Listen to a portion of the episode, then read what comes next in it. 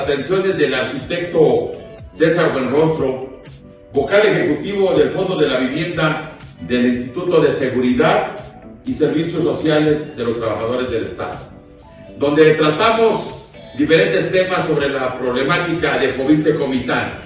Y aquí me acompañan las amigas también maestras que ahí viven y que esperemos darle pronta solución a esa gran problemática de años y poder beneficiar a todos los que ahí viven. Muchas gracias, arquitecto. Estamos con el compromiso. Saludos. Trabajando por Comitán. ¡Bravo!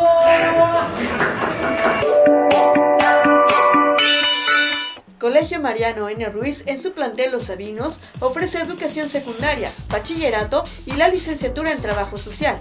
Visítanos, estamos para servirte. Colegio Mariano N. Ruiz, cumplimos 73 años de servir a Comitán y a la región. 73 años educando, experiencia que vale oro. Informes al teléfono 963 63 266 61. Todos somos Mariano.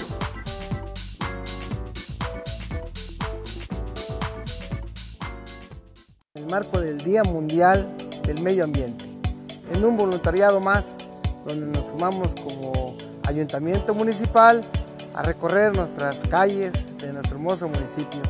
Y también lo hacemos por amor, por cariño a nuestra tierra, a nuestro municipio, donde nosotros vivimos, es más, donde nosotros trabajamos con amor, con justicia social. Un gobierno cercano a la gente.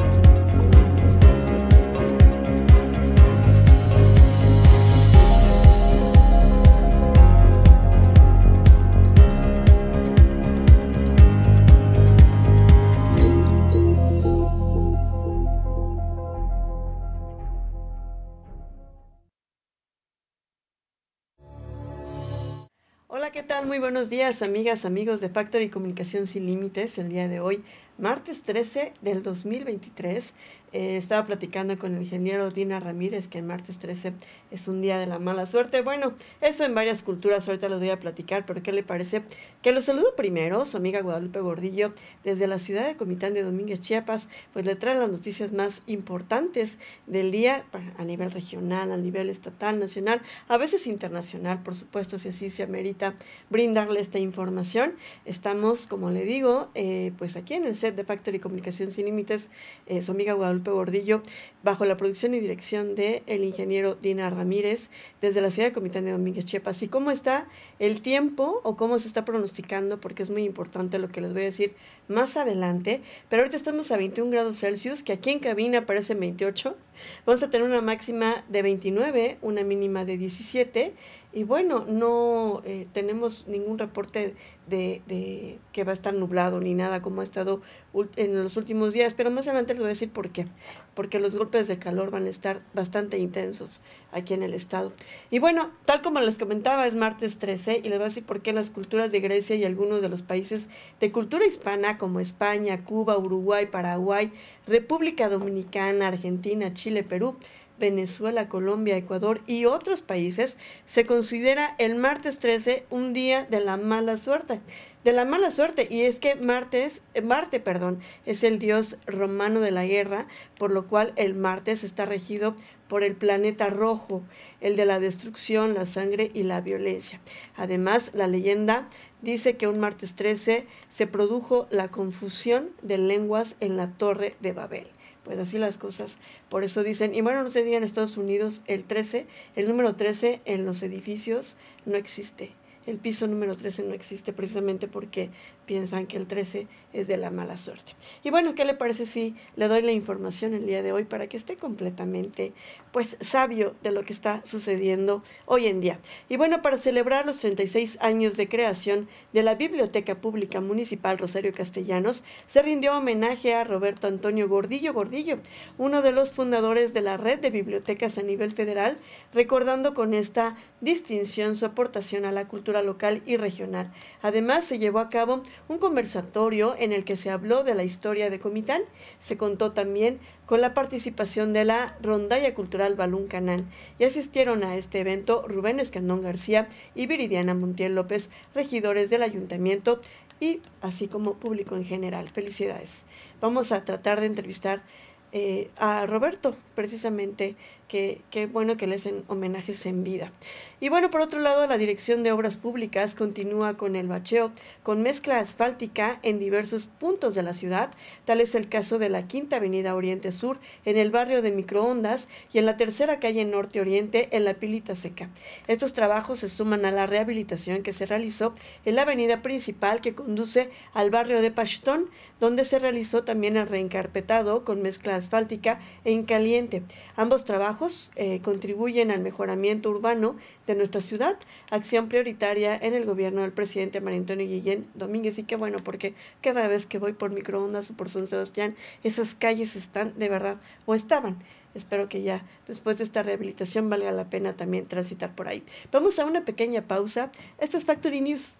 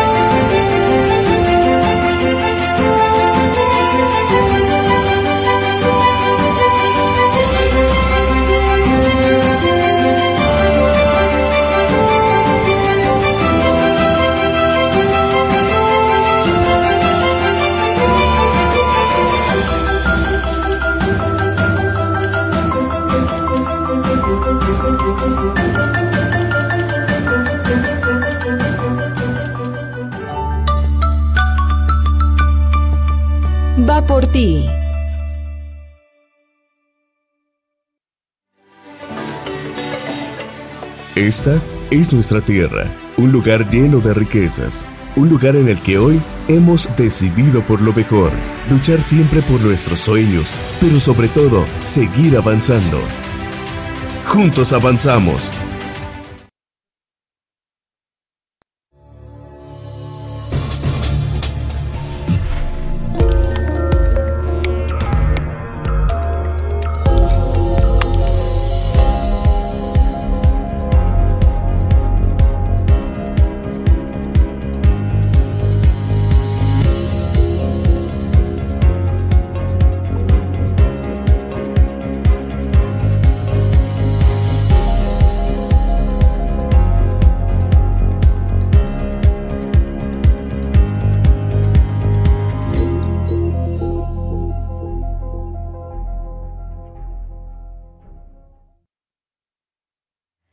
Estábamos recordando con el ingeniero Dinar que pues hay un refrán que dice martes 13 ni te cases ni te embarques y tampoco de tu casa te apartes, ¿eh? Entonces, que también recomiendan que no se haga ningún negocio el día de hoy. Un día como hoy no cierren negocios importantes porque dicen que son de mala suerte. Entonces, bueno, con cuidado. Eduardo Ramírez se pronuncia a favor de la unidad en Morena. Son momentos históricos para el país porque el Movimiento de Regeneración Nacional, Morena, el Consejo Nacional está realizando la convocatoria para elegir al candidato o candidata a la presidencia de México. Por ello pidió unidad al interior del partido para que se respete la decisión de quien resulte ganador o ganadora de la encuesta, dijo así el senador de la República en un encuentro con el sector turístico del municipio de Tzimol, Chiapas. Ahí el legislador morenista dijo, me han planteado los temas turísticos, las necesidades que tienen los cañeros de esta región. He recorrido este municipio muchas veces, lo he hecho como ciudadano y también como un servidor de los chiapanecos. No soy ajeno a las necesidades que tienen las familias simolenses ni que las que tienen las y los chiapanecos por eso quise visitarlos, dijo. Y bueno, el presidente de la Comisión de Puntos Constitucionales exaltó el trabajo de este gobierno en el que es tiempo de la gente, de los más sabios, nuestros adultos mayores. Y es con ellos con quienes más además he trabajado en este gobierno, dijo. Por eso las pensiones para adultos mayores ya están reguladas en la Constitución, así como las bases para que estudien los jóvenes. Este gobierno ha tenido apoyos para todas y todos los sectores de la sociedad, como las personas con discapacidad, y ya estamos trabajando para que todas las mujeres, todas las madres trabajadoras que reciben su apoyo, no dejen de hacerlo, añadió. Y para finalizar, el senador Eduardo Ramírez hizo un reconocimiento al presidente Manuel López Obrador quien ha trabajado de frente con los más pobres y los más necesitados. De igual forma, reconoció el trabajo del gobernador Rutilio Escandón Cadenas, de quien afirmó ha sido un gobernador que le ha puesto empeño y le ha puesto entusiasmo a su responsabilidad con Chiapas. Pues así las cosas en Simón este fin de semana. Por otro lado, era lo que yo les decía, la onda de calor continuará aquí en el estado. La tercera onda de calor lleva más de una semana sobre el territorio nacional y de acuerdo con la Comisión Nacional del Agua, la CONAGUA, este efecto meteorológico continuará afectando al país durante la semana entrante. Chiapas es una de las entidades donde se esperan temperaturas mayores a los 40 grados Celsius. Las temperaturas eh, diurnas sofocantes se han presentado en la entidad debido a los efectos de una circulación anticiclónica en niveles medios de las atmósferas perdón, de la atmósfera, con las características de lluvias y nublados vespertinos. El Centro Hidrometeorológico Regional Tuxtla Gutiérrez advierte también sobre la continuidad de efectos, estos efectos, pues el ambiente continuará caluroso a muy caluroso en la región, mientras que las temperaturas máximas seguirán con oscilaciones diarias de 4 a 6 grados Celsius debido a nublados con probabilidades de lluvia y vientos frescos al momento de tormentas. Y para los próximos días, la onda de calor no es el único efecto que asedia a la entidad. La Dirección Técnica del Organismo de Cuenca Frontera Sur expone que en los siguientes tres días, el desplazamiento de la onda tropical, dos por el Pacífico, un canal de baja presión en el interior de nuestro país y una nueva onda tropical durante el jueves mantendrán probabilidad de lluvias moderadas a fuertes en gran parte de la región. Y para el martes y miércoles de la próxima semana, el pronóstico del Centro Hidrometeorológico Regional es que se mantendrá el potencial de lluvias suficientes para lluvias muy fuertes en Chiapas, en el rango de los 50 a 75 milímetros. Estas precipitaciones se centrarán en las regiones Istmo, Costa y Soconusco, mientras que en el interior del estado es muy probable que vengan acompañadas de descargas eléctricas, caída de granizo también y de forma aislada y, y bueno, vaya, rachas de viento. Y es previsto que el jueves de esta semana se logren tormentas puntuales intensas en el sur de Chiapas por la nueva onda tropical. Estas podrían estar en el rango de los 75 a 150 milímetros y después de esta semana extremadamente calurosa, algunos pronósticos prevén escenarios que señalan que desde este fin de semana o principios de la siguiente comenzará a gestarse en el Caribe occidental un posible ciclón tropical y por lo cual la recomendación es estar atentos a las actualizaciones de los pronósticos. Ante las altas temperaturas, la recomendación de las instituciones de protección civil es evitar exponerse al sol en las horas de más calor, tratar de permanecer en la sombra, no esperar a tener sed para ingerir líquidos, así como usar ropa ligera, holgada y de colores claros, además de prestar eh, especial atención a niños, niñas y personas de la tercera edad ante posibles efectos de la salud como los golpes de calor. Vamos a una pequeña pausa. Esto es Factory News. Siempre hemos tenido ese respaldo y ese cariño del gobernador. Y aquí estamos también nosotros sumados a hacer un gran esfuerzo y trabajar de la mano, señor gobernador. Y esta calle es una calle muy principal no solamente aquí en Comitán. Toda la meseta comiteca hoy tiene desarrollo, tiene progreso, tiene posibilidades de inversión y de crecimiento gracias a la visión del gobernador Rutilio Escandón. Los presidentes de barrio agradecemos infinitamente el beneficio en la calle eh, onceava y también beneficiará a la mejora de la seguridad vial. Y me da mucho gusto ver que ya quedó concluida la calle de la feria, que comunica a más de 25 barrios, le da vida a muchas familias, pero sobre todo a instituciones educativas. Es clave en la comunicación de Comitán. Gobierno de Chiapas. Y bueno, por otro lado, las farmacias piden acción de, COFEPRIS por venta de medicinas clandestinas.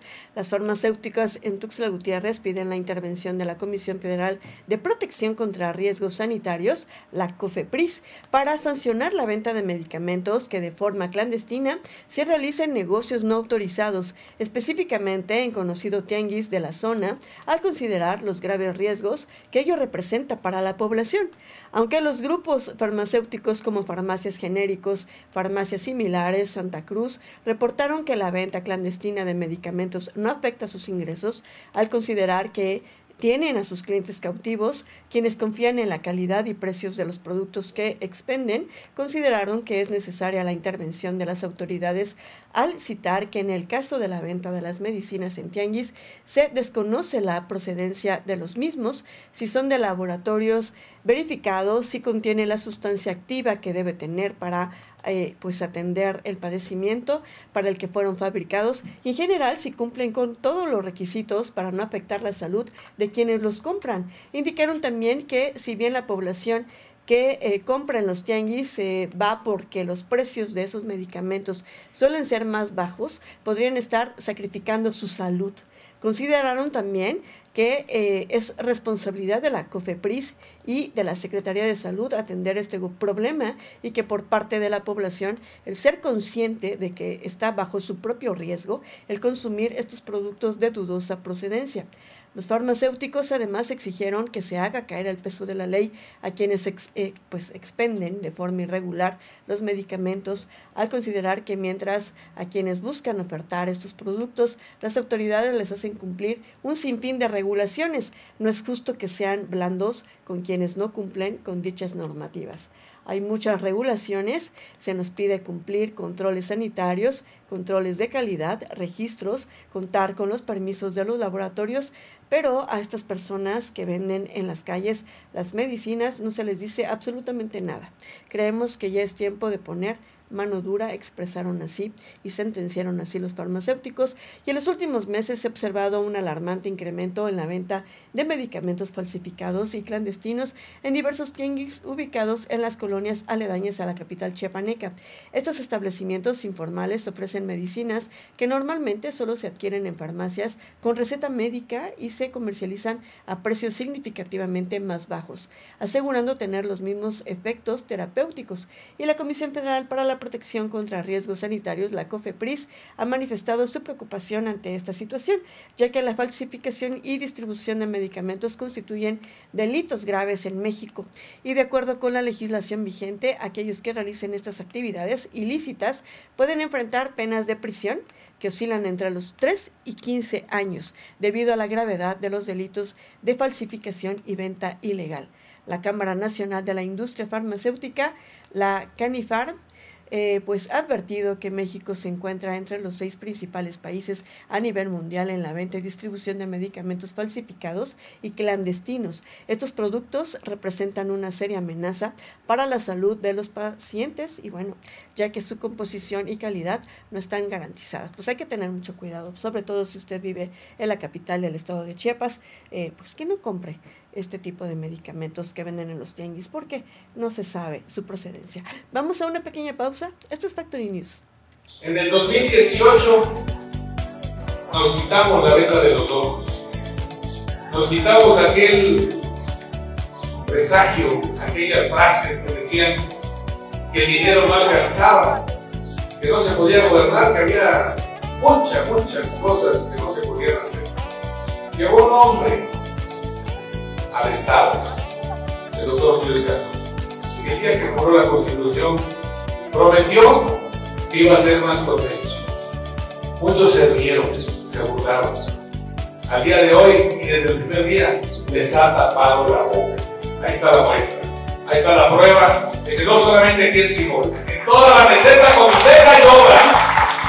Y estaba platicando con el presidente municipal me estaba diciendo que su espacio deportivo este, me falta también arreglar que está muy abandonado, así que yo ya le pido, estoy pidiendo aquí el secretario de Obras con el próximo presupuesto, porque ya, este, ya no nos alcanza, ya está todo comprometido, aunque lo estiramos, hacemos más o menos, pero para no comprometernos de base el próximo año, y arreglemos también el centro deportivo.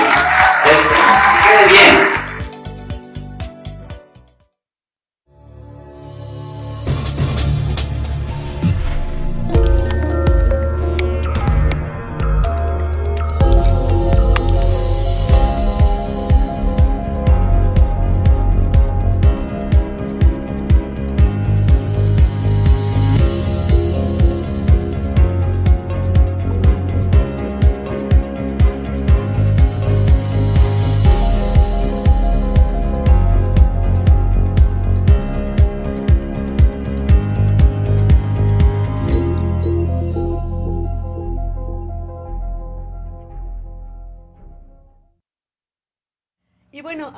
Es oficial la compra-venta de 13 plantas de Iberdrola. El acuerdo de compra-venta para adquirir 13 plantas de energía eléctrica de Iberdrola fue suscrito por el gobierno mexicano en los términos y condiciones que anunció el presidente Andrés Manuel López Obrador el pasado 4 de abril por un monto aproximado de 6 mil millones de dólares, destacó así la Secretaría de Hacienda y Crédito Público.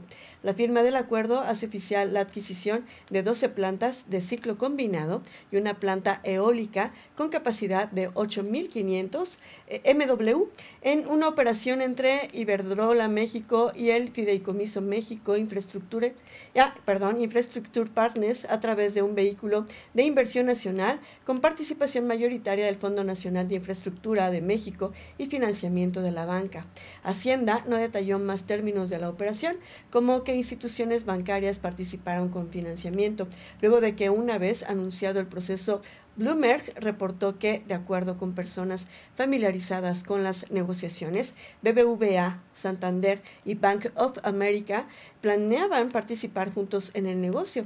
Al ratificar la firma del convenio, y bueno, Hacienda reportó que esta da certeza legal al objetivo de la actual administración de recuperar el porcentaje de la generación de energía eléctrica que permita restablecer la soberanía energética, así como fortalecer las economías internas de la Comisión Federal de Electricidad eh, con la operación. Eh, la estatal también puede organizar mejor sus compras de gas y su eh, pues internamiento al territorio nacional, consideró así la dependencia. Pues así están las cosas, tal como lo había vaticinado el presidente de la República el pasado mes de abril. Y bueno, por otro lado, expropiación de 119 hectáreas para el tren Maya. La Secretaría de Desarrollo Agrario, Territorial y Urbano, es decir, la SEDATU, anunció este lunes una nueva expropiación de terrenos para la construcción del tren Maya por poco más de 119 hectáreas, las cuales se ubican en el estado de Quintana Roo. En una edición vespertina del Diario Oficial de la Federación, la institución informó que la expropiación por causa de utilidad pública abarca un total de 119.74 hectáreas de terrenos de temporal, de las cuales 81 hectáreas son de uso común y 38 hectáreas son de uso eh, parcelado, del ejido Juan Sarabia, municipio de Otón, P. Blanco, Quintana Roo. Dichos eh, predios serán destinados a la construcción de obras de infraestructura ferroviaria y operación del servicio público de transporte del proyecto Tren Maya y sus obras complementarias, así lo dice, y quedarán a cargo de la empresa Fonatur Tren Maya SADCB. De acuerdo con el decreto de la SEDATU, el Instituto de Administración y Avalúos de Bienes Nacionales eh, pues determinó que la indemnización por los mencionados terrenos asciende a un total de 136 millones 509 mil 870 pesos con base en el valor comercial de la superficie a expropiar. La entidad también informó que las autoridades ejidatarios y eh, posesionarios del ejido Juan Sarabia fueron notificados de la solicitud de expropiación, la superficie requerida y el dictamen de indemnización, sin manifestar ninguna observación al respecto. El pasado 2 de junio, el presidente Andrés Manuel López Obrador aseguró que el tren Maya estará listo para entrar en funcionamiento en diciembre de este año. Llueve, truene o relampaguee. Pues así están las cosas. Con respecto al Tres Maya. Se siguen expropiando terrenos, ojalá, y sí estén indemnizando como debe ser. Y bueno, por otro lado, al enunciar, pues al renunciar Claudia a su cargo como gobernadora de la Ciudad de México, ¿podría México tener a su primera mujer presidenta? Esta es una lista de las mujeres que tomaron el mando político de sus naciones, en las que Sheinbaum podría presentar, podría representar a México. Y bueno, esto es importante mencionarlo porque es la mujer que efectivamente han contendido en varios eh, contiendas electorales en años anteriores, varias mujeres eh, como Patricia Mercado eh, y varias más. Sin embargo, Claudia Sheinbaum se pone foco porque ella es la más cercana o que tiene más posibilidades porque está muy cercana al poder y pues al partido que está en el poder y entonces le da la posibilidad de llegar a ser la primera presidenta de la República Mexicana. Y entonces a través de Factory Comunicación Sin Límites, esos tres días, vamos a estar hablando de mujeres que han roto eh, pues las barreras y estos techos de cristal al ocupar cargos excepcionales en sus naciones. Y desde tiempo atrás las mujeres no se han detenido en su lucha por conquistar y liderar más espacios dentro de la política a nivel mundial. A este esfuerzo se suma Claudia Sheinbaum, que busca ser abanderada de Morena a la presidencia de México, lo que la colocaría como la primera mujer con posibilidades reales de ocupar este cargo. De lograrlo, Sheinbaum se unirá a una notable lista de mandatarias que rompieron brecha al ser las primeras mujeres electas para gobernar su país y que pasaron a la historia por su notable trayectoria. A continuación, te presentamos la lista de las mujeres, en especial las latinoamericanas que rompieron el techo de cristal y tomaron el mando político de sus naciones. La primera, Corazón Cori Aquino, en Filipinas, el 25 de febrero de 1986, llegó a la política tras la muerte de su marido, el senador eh, Benigno N. Fue considerada un ícono de la democracia no solo en su propio país, sino también a nivel internacional. Por otro lado, también está Violeta Barrios de Chamorro, en Nicaragua, 25 de abril de 1990. Política y periodista, fue la primera mujer en el continente americano en ser electa al cargo de presidenta de la República. Formó parte de la Junta de Gobierno de Reconstrucción Nacional después del triunfo de la Revolución Sandinista. Por otro lado, también está Mireya Moscoso, en Panamá, el 1 de septiembre de 1999. Contrajo nupcias con el político Arnulfo Arias, quien fue tres veces presidente, la última en 1968, cuando fue derrocado por una rebelión militar, y hacia 1990 tomó la herencia política de su marido y se postuló ella en dos ocasiones a la presidencia.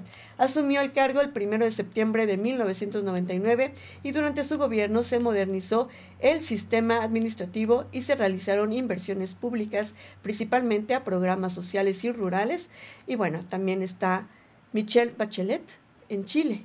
Y bueno, así les vamos a ir trayendo. Mañana vamos a hablar de Michelle y vamos a irles diciendo a varias mujeres que han roto el techo de cristal en la política a nivel internacional. Si Claudia Sheinbaum llegara a ser la presidenta de la República también, sé, bueno, sé, caminaría un gran techo, la verdad, se terminaría un gran techo de este sistema patriarcal en el que estamos inmersos en nuestro país mexicano.